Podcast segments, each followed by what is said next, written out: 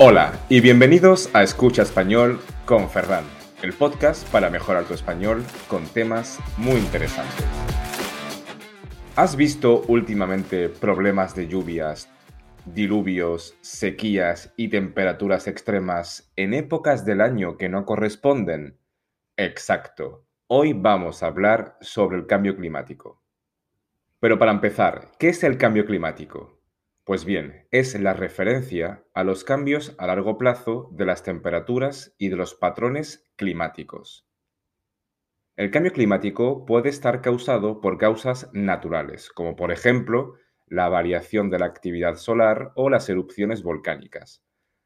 Pero al que nos vamos a referir hoy es al que estamos provocando nosotros, los seres humanos, y es que desde el siglo XIX las actividades humanas son el principal motor del cambio climático. En los últimos 200 años, ni volcanes ni cuerpos celestiales son el responsable de lo que le está ocurriendo a nuestro planeta. Somos nosotros, las personas.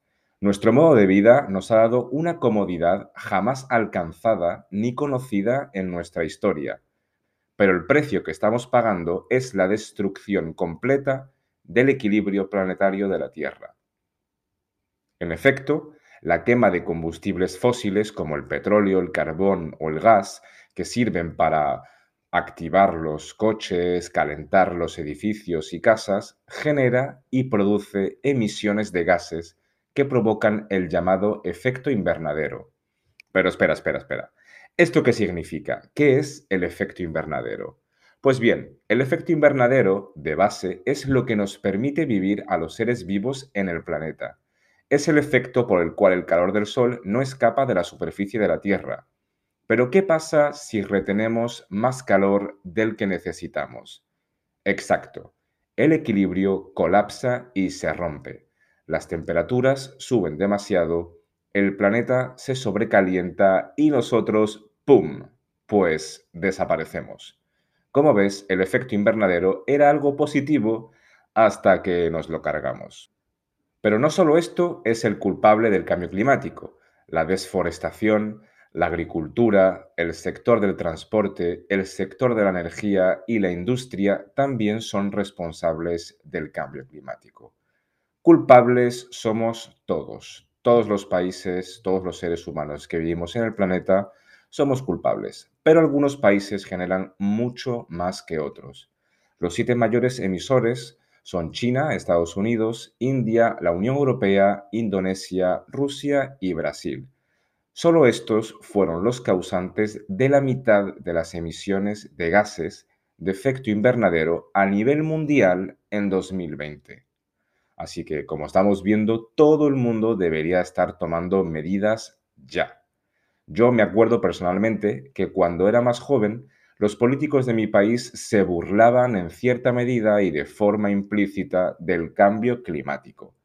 La subida del nivel del mar o conceptos como refugiados climáticos les parecía una broma completamente distópica y alarmista. Actualmente, ¿los gobiernos están haciendo algo al respecto? Sí, no podemos decir que no, pero no con muchas prisas.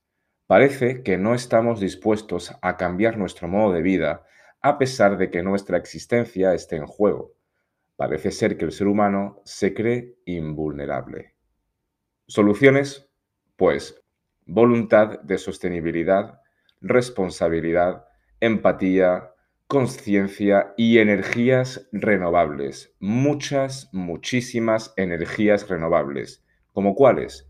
Pues la solar o la eólica. Espero que te haya gustado este episodio y hayas aprendido palabras y expresiones en español para hablar sobre este tema. Recuerda que si quieres aprender más, puedes seguirme en Instagram, Facebook o Twitter. También puedes abonarte gratuitamente a mi newsletter, donde cada mes recibirás noticias, actividades y fichas de gramática. Todo esto completamente gratuito.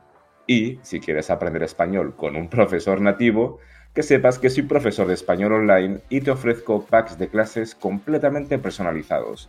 Más información en la descripción. Espero que tengas un día maravilloso.